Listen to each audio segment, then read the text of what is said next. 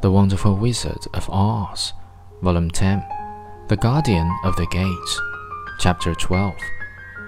There was a bell beside the gate, and Dorothy pushed the button and heard a silver tinkle sound within.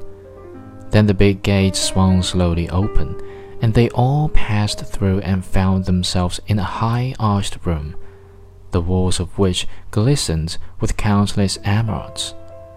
Before them stood a little man about the same size as the Munchkins.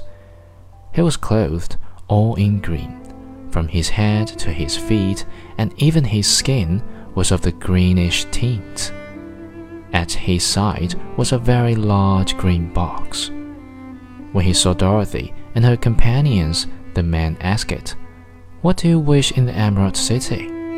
We came here to see the Great Oz, said Dorothy. The man was so surprised at this answer that he sat down to think it over.